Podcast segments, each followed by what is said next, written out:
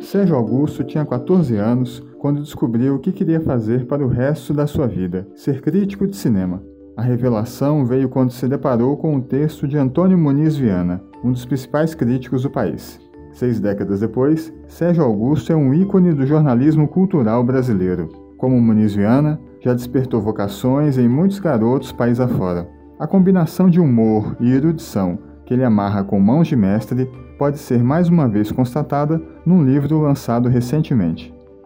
Vai começar a sessão, publicado pela editora Objetiva, reúne ensaios sobre cinema que Sérgio Augusto publicou nos últimos 20 anos no jornal Estado de São Paulo. O livro leva o leitor a uma viagem saborosa, dos filmes mudos aos lançamentos mais recentes. É verdade que Sérgio anda um tanto desanimado com os filmes de hoje. O cinema perdeu seu encanto, diz ele, mas ele reencontra o prazer juvenil que o fez descobrir sua vocação nas imagens criadas por cineastas geniais, como Hitchcock, Renoir, Kubrick, Lubitsch e Dino Risi, entre tantos outros citados no livro. Num período tão turbulento como o atual, Sérgio Augusto nos lembra que o cinema é um remédio que pode salvar uma vida, e apresenta inúmeras receitas disso. Também autor de Este Mundo é um Pandeiro, um estudo pioneiro sobre as chanchadas, Sérgio Augusto indica na entrevista algumas comédias para alegrar nossas quarentenas. E entre muitas histórias saborosas, conta como certa vez foi parar na sala do cineasta Billy Wilder. Eu sou Marco Rodrigo Almeida e este é o podcast Ilustríssima Conversa.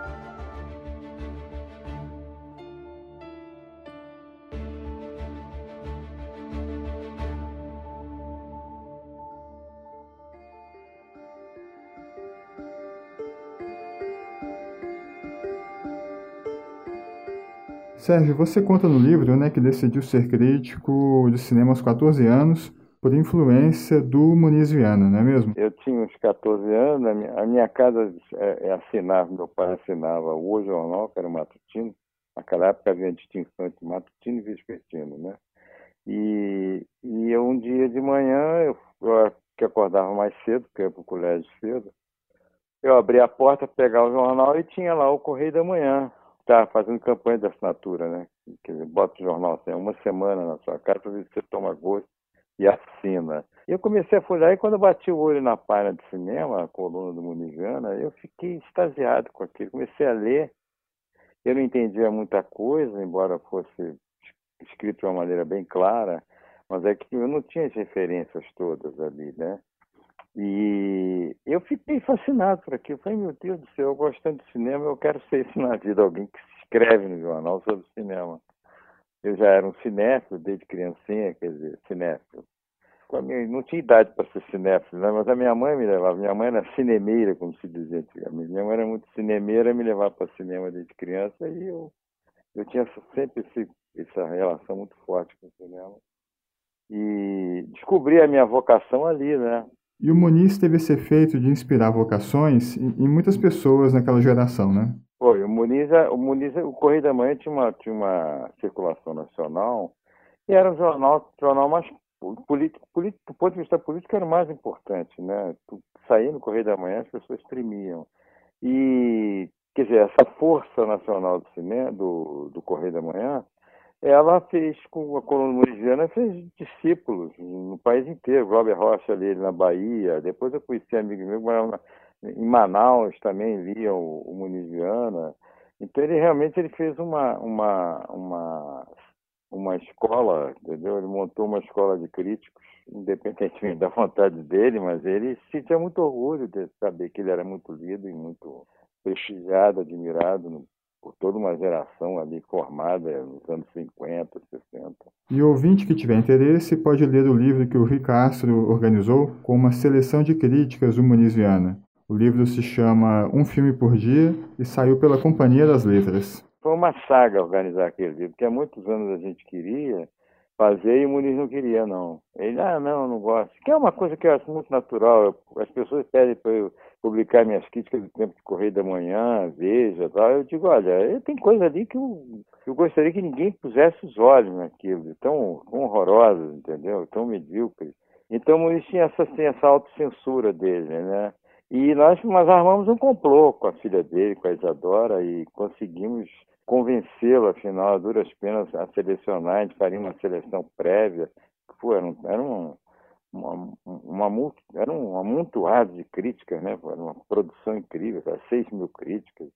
Aí faz, fizemos uma seleção prévia que depois discutimos com ele, quer dizer, mais o Rui, o, o próprio Valeno Andrade, o Paulo Perdigão, todos nós discutimos com ele a seleção desses, dos melhores, né, no caso, as melhores críticas dele.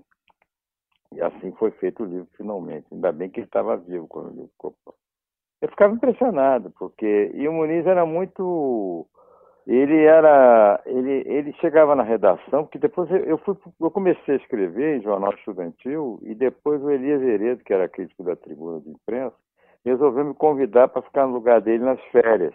E aí foi quando eu conheci o Muniz Viana.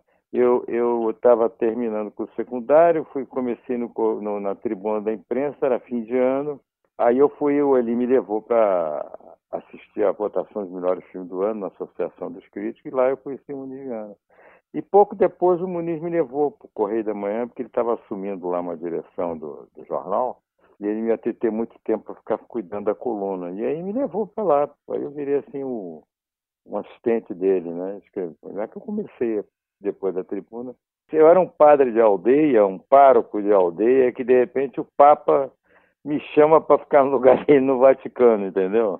Foi uma coisa, isso foi realmente um, uma coisa incrível assim na minha vida. E o Correio da Manhã era cheio de críticos de cinema, de, realmente é 235 críticos de cinema, porque eram espalhados pelo jornal, eram o Paulo Perdigão e Walter Lima Júnior, que depois virou cineasta, eram da reportagem. O, tinha na, no Cop Desk, a redação, tinha o Saviano Cavalcante de Paiva, no, na, dirigindo a Internacional tinha Maurício Gomes Leite, ou seja, tinha crítico que não acabava mais, né? O tinha aqueles que, que não eram críticos de cinema especificamente no jornal, mas escreviam uma vez por semana numa, numa espécie de uma página de debate de filmes que a gente tinha, que era o caso Heitor Coni e o Giselino Grunewald, que eram editorialistas do jornal. E Sérgio, esse período em que você começa a sua carreira, ali no final dos anos 50, começo de 60, parece hoje para a gente o período mais rico né, de toda a história do cinema.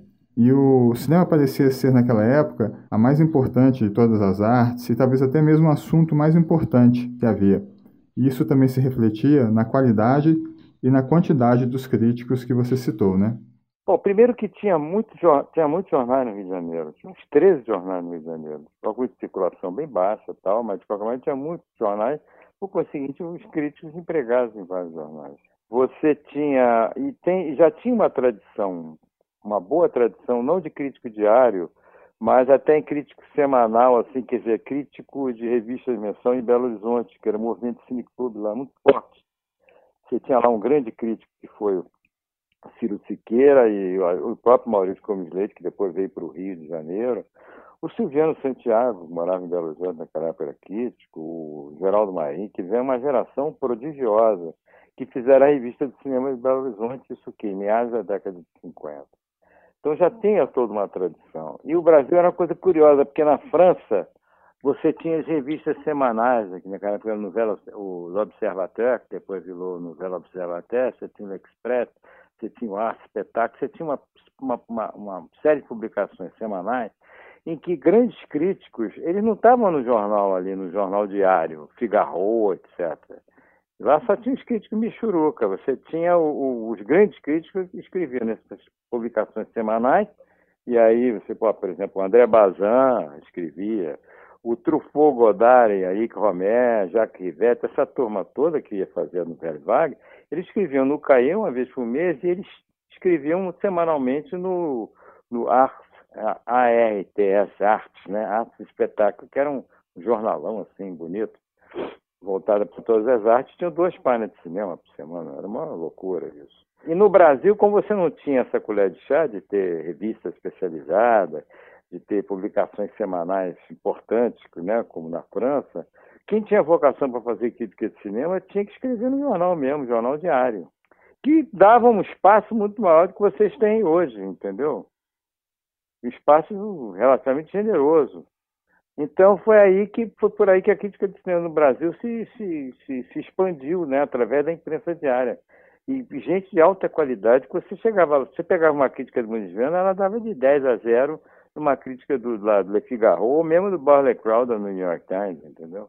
E como é que você vê hoje a perspectiva dessa carreira de crítico de cinema? Eu, eu acho que tudo mudou, quer dizer, antes até do, do streaming é, é, mudar a maneira de você ver filme, fruir o filme, já tinha uma modificação muito grande. A internet, a internet, primeiro o seguinte, jornais começaram a diminuir espaço, depois começaram, os próprios jornais começaram a desaparecer, o espaço diminuiu e depois desapareceu, porque jornais, alguns jornais acabaram, fecharam, etc. E aí surgiu na internet um milhão de críticos de cinema. Se você for, for contar, se der o trabalho de contar, porque todo mundo é crítico de cinema, né? Isso é uma coisa que sempre me, me, me incomodou muito, porque volta e meia você via num jornal ou numa revista, e aí até as nossas revistas semanais, apareciam umas pessoas, esse cara não entende nada, não viu nada já está já tá escrevendo sobre cinema na revista, ocupando esse espaço, que é um espaço de alguma nobreza, claro, de alguma importância. E, e, e aí é por quê? Por que, que isso acontecia? Eu falei, ah, porque se você. Todo mundo vai ao cinema, todo mundo se julga que é de cinema, quer dizer, todo mundo entende de cinema. Eu quero ver você pegar um, noviço aí e botar ele para fazer crítica de balé ou música clássica ou ópera, que demanda um certo conhecimento mais, mais específico. Ninguém vai, nem todo mundo vai à ópera, nem todo mundo entende de balé, nem todo mundo entende de música clássica, né? Então, cinema não, todo mundo vai ao cinema, então todo mundo pode, qualquer um pode escrever sobre cinema. Isso barateou muito no mercado editorial, que é jornalístico, a qualidade da crítica, né? Isso é uma coisa que sempre me incomodou um pouco. E hoje em dia você tem uma fartura de opiniões na, na, na, na internet, algumas até muito boas, tem, tem uns, uns blogueiros que são muito bons e mereciam estar até no jornal, se é que o jornal daria tanto espaço, né? Mas e eu acho que isso fez com que o crítico, o crítico perdesse a força que tinha antigamente. Você antigamente ficava esperando, assim, ah, pô, o que, que fulano vai dizer? Aqui lá fora, no exterior, o que, que fulano vai achar desse filme? Que, que, será que fulano gostou? Você ficava querendo ler a opinião dele, saber a opinião dele. Hoje eu acho que não tem mais isso, não. Não tem mais. Eu não conheço mais nenhum crítico. Você tem bons críticos, claro, evidente. E... Mas não tem mais aquela procura do crítico. O que, que fulano vai dizer, entendeu? E você acha que o próprio cinema perdeu o encanto que ele tinha antes? É, perdeu. O cinema perdeu. O cinema virou uma coisa muito vagabunda, meu ver. Sabe, cinema blockbuster de personagem de história em quadrinho, sabe? Você via. Agora virou uma praga isso, né? O cinema ficou muito infantilizado. E eu acho que ele perdeu. Você esperava. Você vê, por exemplo, como é que a distribuição alterou isso. Antigamente, um filme demorava de seis meses a um ano para chegar ao Brasil. Aí você ficava sofregamente esperando, oh, quando é que vai chegar o Fellini, quando é que vai chegar, sabe? Hoje você não tem mais isso, o filme estreia quase que simultaneamente. E às vezes nem estreia, vai para direto para vídeo, televisão e tal. Isso é uma coisa que você comenta nos textos, né? Nos anos 50, 60, não existia a possibilidade de você ter em casa seus filmes favoritos, né? Então havia uma urgência em ir ao cinema, em ver o último Fellini, o último Hitchcock, o último Howard Hawks. E hoje isso também um pouco se perdeu, né? Deixou de ser uma questão de vida ou morte, porque você sempre pode ver depois o filme. Exatamente. Igual, igual quando você recebe livro de presente, que você não se sente obrigado a ler o livro logo. Você compra na livraria, você acha que está sendo lesado, está jogando dinheiro fora, você não lê logo imediatamente. Né? Mas a relação do, da gente com o cinema, ela mudou de tal maneira. Eu me lembro que em 1970, 70 por aí, eu tive um aborrecimento, nem me lembro mais porquê, mas eu cheguei em casa chateadíssimo, eu virei e falei para minha mulher, ai meu Deus, hoje eu tive um dia terrível, eu adoraria rever agora Cantando na Chuva, que eu não vejo há anos esse filme. O filme não era reprisado aqui fazia muito tempo, né? E, porra, hoje em dia você pode ver o, o Cantando na Chuva até dublado em búlgaro, se você quiser, né? Essa, essa acessibilidade do filme é, isso, isso, inclusive, acho que até tira um pouco o encanto do, do, do, cinema, sabe? Que você tem aquilo à mão, a hora que você quiser. Não tem mais. Eu acho que esse, esse mistério, é, é, é esse, esse mistério se perdeu. Eu acho que isso não. é normal que, acontecesse, mas de qualquer maneira perde um pouco o encanto, né? De... E agora, na quarentena, essa questão da mudança na fruição do filme deve ser acelerada, com a sala de cinema deixando de ter um papel central na cadeia de produção. Isso é uma coisa fatal que aconteça. Eu estava lendo essa semana que o Oscar vai levar em consideração para premiação filmes que de streaming, né?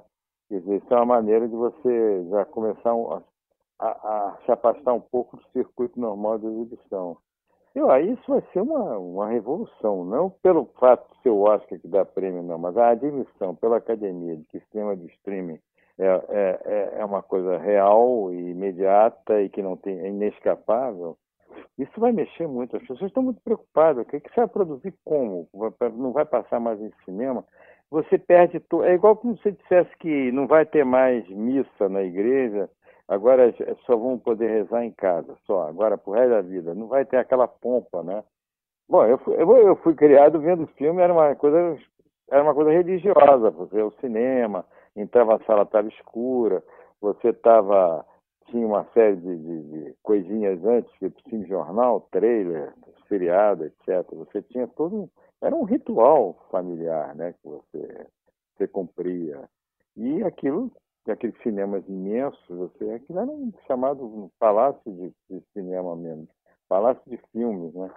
Essas coisas foram mudando, mudando, mudando, mudando. E agora não vai ter nem mais exibição coletiva, quer dizer, você não vai sentar com outras pessoas. Inclusive, eu me lembro que tinha muito, tem muita gente na, no, na minha geração que discutia se vale, certos filmes não podiam ser vistos em cabine, em sessão especial, para você ver os filmes antes, para depois escrever sobre os filmes. Você tem que ver isso com o público, dentro de um cinema, porque, por exemplo, comédia, gargalhada é uma coisa contagiante, né? Então, tem toda uma teoria em torno de, de, de, do espetáculo coletivo, e isso é uma coisa que pode acabar. No momento não tem, né? no momento não tem. Então, se você quiser ver um filme, quiser ter participar desse, do contágio, né? Do, da, daquela, da emoção, do... isso acabou. Isso, por hora está acabado. Agora não sei como é que doravante será. Se eles vão inventar novas fórmulas. De... Eu não vejo muita saída, não, embora cada vez inventem as coisas mais tapa-fúria. Você, eu acho que o streaming é uma coisa inevitável. Não tem como você fugir disso. Eu vi, por exemplo, certos filmes que depois eu não conseguia ver no cinema. Não tive até revi na aqui em casa, que eu queria tirar uma dúvida, fazer um. Então dei uma olhada no filme, que é o Apocalipse do, do Coppola. É, eu vi esse filme na estreia, eu estava em Nova York, o estreou lá, 79, se eu não me engano. Era num cinema chamado Ziegfeld, fechou há uns anos atrás, era um cinema maravilhoso, tinha um som, um som, uma imagem, era uma qualidade. Eu vendo o filme lá, fiquei extasiado, falei, gente, esse filme só pode ser visto dentro de um cinema dessa categoria, porque é toda uma experiência sensorial. Eu me lembro, o som era tão bom no cinema que tinha uma hora que apareceu, eu ouvi o som de uma criança chorando, alguma coisa assim. Eu pensei que era atrás, na minha na fileira de trás da poltrona. Eu olhava para trás não tinha ninguém. Não, aquilo era um som, um som que envolvia o cinema inteiro. Era supostamente a criança estaria chorando atrás da câmera, entendeu? Que se você ficar, você é jogado naquela ação de uma maneira extraordinária, né? E se agora imagine nesse cinema com essa, com essa qualidade toda de imagem e som, a sequência da Cavalgada das Valquírias, né? Pô, aquilo é uma loucura. Eu me lembro que eu brinquei, eu estava com uma amiga minha, brinquei com ela. Falei, olha, eu vou lá fora agora. Vai fazer o quê? Não, vou lá comprar ingresso de novo, porque eu acho que eles vão pagar, né, desligar a luz. Olha, tem que pagar agora é bandeira 2 para ver o resto do filme. Você já viram até agora, pagou o ingresso. Agora é o segundo ingresso. Tão bom que era, né? é, era uma coisa incrível. É, lendo seu livro, a gente percebe também como o cinema antes era mais plural e diverso em termos de países também, né? Filmes italianos e franceses, por exemplo, tinham um espaço significativo aqui no país, aqui no Brasil, e muitos deles eram populares, né? Eram filmes que tinham boa bilheteria. Você relembra isso no capítulo em que comenta o Dino Risi, cineasta italiano, e você ali cita vários atores italianos muito conhecidos na época, nos anos 50 e 60, e dos quais hoje quase ninguém mais se lembra. Tinha, tinha. Olha, o Brasil, nós no Brasil dar graças aos céus, porque na minha época, isso aqui era, passava tudo aqui no Brasil, era impressionante. De filme B, que a gente conhecia cineastas de filme B, que não passavam na França, por exemplo, nem na França, que é a capital mundial da cinefilia, né? Lembro alguns diretores que eles iam à Bélgica, por exemplo, para ver um filme do cara, ou, pra, ou iam a Londres, porque não tinha passado em Paris, e vice-versa. Aqui a gente via tudo nos cinemas de, de mais, mais, acho que São Paulo chama de pulgueira, que a gente chama de poeira. Os cinemas mais terceira, segunda, terceira, quarta linha, eles passavam ali a gente ia atrás. Filme de ficção científica japonês, do Inoshiro Honda, me lembro de uma vez ter ido era a última sessão num domingo na Tijuca, que é longe daqui onde eu moro, e com um caderninho para tomar nota da ficha técnica, o nome japonês, olha só, para poder fazer a ficha técnica do filme a mais completa possível para fazer para o jornal do dia seguinte, né? Então, essas coisas eram. Você tinha os cinemas, os filmes italianos distribuídos pela Arte Filmes, tinha os filmes franceses da França Filmes, da França Filmes, e outras empresas distribuidoras, Condor. Então você via, você via tudo aqui no Brasil. Evidente, tá, tudo bem, não tinha filme turco, essas coisas, não tinha né? certas cinematografias nem existiam naquela época, quer dizer, tinha uma distribuição quase que doméstica, cinema egípcio, essas coisas. Mas, mas olha, o Bergman foi praticamente foi praticamente descoberto no Brasil, o Bergman, para ir para São Paulo pela turma do Plotter Gucuri. E no, no, o verdadeiro descobridor do Bergman foi um uruguaio chamado Homero Alcina Tevenet, que era um crítico uruguaio e que era um excelente crítico. Ele, não sei como é que ele descobriu, viu? O Bergman começou a escrever, o Walter Cury também e tal. E isso depois é que a gente foi ler os outros críticos franceses sobre Bergman. É, você narra no livro também alguns encontros com pessoas ícones do cinema, né? Teve um festival de cinema em 1965 Festival Internacional do Filme, que a Das Muniz foi quem organizou, sustento pago pelo Estado, né? O Estado, naquela época, nem sei se era o Estado da Guanabara ainda, ou era Rio de Janeiro, não sei de que foi da, naquela época que, que o Rio de Janeiro virou Estado da Guanabara, mas e era o Carlos Lacerda, que era governador, então ele soltou uma verba e fez um festival incrível. Pra você ter uma ideia, no, entre os jurados do, do, do filme principal, né, do longa-metragem, tinha Fritz Lang, Vicente Minelli, é, Eduardo Molina Rua, tinha, pô, Leopoldo Torrinilson, argentino, era um júri incrível.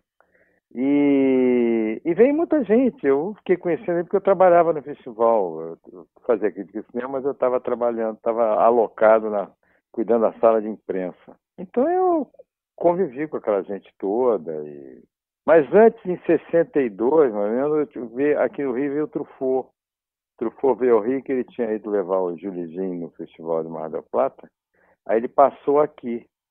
E aí o amigo Rosier, que era o diretor do, da França Filme no Brasil, não, da Unifrance Filme, que era, era um órgão ligado ao, ao, governo francês, de divulgação internacional do cinema francês, nem sei se existe mais Unifrance Filme. E ele pediu para o Davi Neves e eu é, Ficamos com o Truffaut aqui uma semana passeando ele, levando de carro. Tal. Como o David Neves tinha carro, era ótimo, porque o Davi ia dirigindo, você podia se deslocar, os chamados pontos turísticos e tal. E, e outras coisas em viagem, eu ia muito a Hollywood, eu tinha chance de ir a Hollywood porque a minha primeira mulher, ela era, ela tinha família nos Estados Unidos, família com a qual ela havia morado quando morou lá. Ela mantinha relações assim quase filial com, com essa família, com os pais americanos, as irmãs e tal. E a gente tinha uma casa lá em perto do estúdio da Warner, inclusive. E a eu ia para dois, dois anos eu viajava para um lugar, dois, dois anos eu ia para Los Angeles. E aí é bom que eu fazia matéria, eu via filmes. Para mim foi ótimo. E algum desses artistas te causou uma impressão mais forte? Eu conheci, eu, eu, eu estive eu estive lá com o Mark Robson, por exemplo. Eu fui à estreia do filme horrível, chamado Vale das Bonecas, e dirigi pelo Mark Robson. E quando eu o conheci, fui apresentado dele, era numa viagem de navio de Acapulco a Los Angeles. A estreia do filme se deu ali em Acapulco, depois o navio foi para Los Angeles. Mas quando fui apresentado ao, ao Mark Robson, eu fui ah, depois eu queria conversar com o senhor tal, sobre quando o senhor era montador na RKO, o senhor foi um dos montadores do Cidadão King com o Robert Wise tal. Ele ficou tão impressionado, tinha um...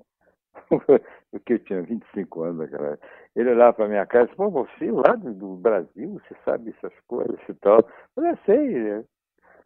Aí ele me convidou para o noivado da filha dele em Los Angeles, que ocorreria que uns sete dias depois, e eu estaria em Los Angeles. Aí ele mandou me buscar onde eu estava. Eu estava no hotel, não estava na casa dos parentes da minha mulher, não, porque era, uma, era um convite, era uma viagem para a estreia do filme e tal. Então, eles puseram a gente em Los Angeles, no hotel.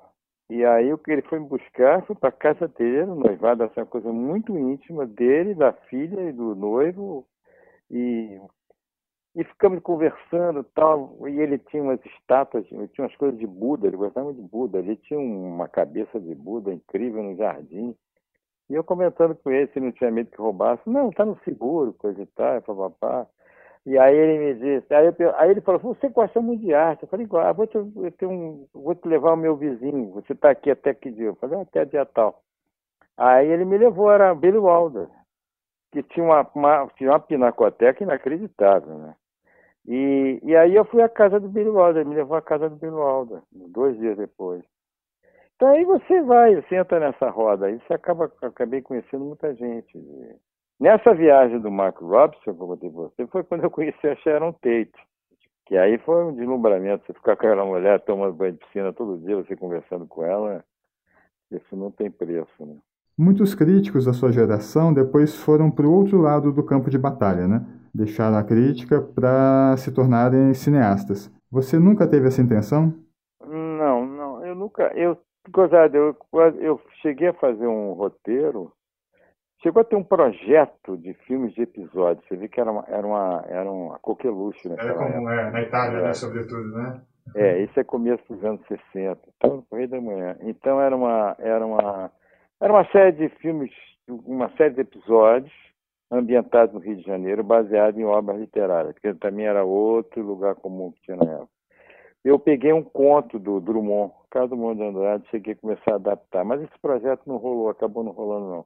Eu sempre tive uma certa birra com isso, porque falei, gente, eu, eu, eu gosto de escrever, eu, eu queria fazer um filme colorido, não, é impossível no Brasil fazer uma coisa dessa é, você tem muito intermediário para perturbar, te ajudar muito, mas te perturbar. O ator, o ator está de, de mau humor, o fotógrafo deu bolo, o, o, tal, sabe? É muita gente, a coisa coletiva, assim, isso me apavorava de não poder fazer um certo padrão de exigência. E eu disse assim, ah, não vou me meter nessa não. E acabei nunca me, me, me embeiçando para produzir filme, dirigir filme, não. O Carvana, uma vez, me encheu o saco para dirigir o Antes do Verão. Ele estava pensando em filmar o Antes do Verão, que depois ele faria, três anos depois ele faria com o Gerson Tavares até. E, mas eu não, eu não, não falar não, não demovi da ideia. Não queria fazer isso não. Isso é do uma, livro do Coni? Esse... É, do é, livro do Coni. E o Coni também me impressionante. O Coni trabalhava comigo no, no Correio da Manhã. Então o Coni ficava lá, pô, rapaz, não sei o que, tal, tal acabei não, não fazendo. O Walter Lima Júnior, que trabalhava comigo no Correio da Manhã, era repórter e escrevia sobre cinema de vez em quando, ele foi, ele foi assistente do Glauber Rocha, Deus Diabo na Terra do Sol. E nós éramos muito amigos, ele mandava cartas para mim, assim, contando detalhes das filmagens, o que, que ele estava fazendo. E numa dessas cartas, ele me disse que estava pensando em filmar o Menino de Engenho, Zé Lins do Rego. Ia estar arrumando a produção, ia para ficar na Paraíba, ia filmar depois do filme do Globo, então eu não queria ser assistente dele. Aí eu, que ele queria, me lembro dele usar isso na carta, que eu quero um assistente, eu não quero uma pessoa qualquer, eu quero um homo cinematográficos, uma pessoa que eu possa conversar. Pô, eu queria fazer um plano assim, tal, tal, meio King Vidor, e eu saber quem é King Vidor, entendeu? E ele, aí eu falei, ah, Walter, não é a minha não, coisa e tal. Aí eu vou indicar uma pessoa para você. E eu indiquei um, eu falei, tem um garoto aqui no Rio que é muito inteligente, conhece cinema, é ótima pessoa. Ele, inclusive, volta e aluga um filme, ele queria um, uma família com dinheiro. Ele alugava filme na Mesbla e, e levava para gente, para mim, para o Paulo Perdigão um detalhe na casa dele. É um cara muito legal, eu acho que você vai, vai dar certo. Era o Julinho Bressani. Foi para olha, melhor do que se eu tivesse ido para ir para Paraíba. Aí foi o Julinho Bressani, assistente do, do Walter lá em, na Paraíba. Sérgio, você é autor também de Este Mundo é um Pandeiro, livro lançado em 89, que é um estudo né, clássico e pioneiro das chanchadas brasileiras. E as comédias hoje ainda continuam sendo o carro-chefe da bilheteria do nosso cinema. Você tem interesse pelas comédias atuais? É, pesquisa? Tem algum interesse intelectual por elas? Não vejo uma delas. Eu vejo o trailer e me, me baixa. Não tem tá aqui aquela série que da, da Globo Filme a minha mãe, não sei daqui é um, não sei que dois, não sei que três, eu não vejo. Não vejo, não. Não tenho, não, não tenho o menor interesse. Podia até ter para ver como é que, a, como é que ela, a, a chanchada foi derivando em, em, em, em, subespécies, entendeu, ao longo do tempo. Mas aí eu parei ali no, no Carvana, em um outro filme ali, que até o final do meu livro eu me refiro a algumas delas mas não tive paciência para ver, não. Me parece, sabe, uma coisa, uma coisa tá tão presa à televisão, entendeu? Que eu não, não, não tenho muito interesse em ver aquilo, não.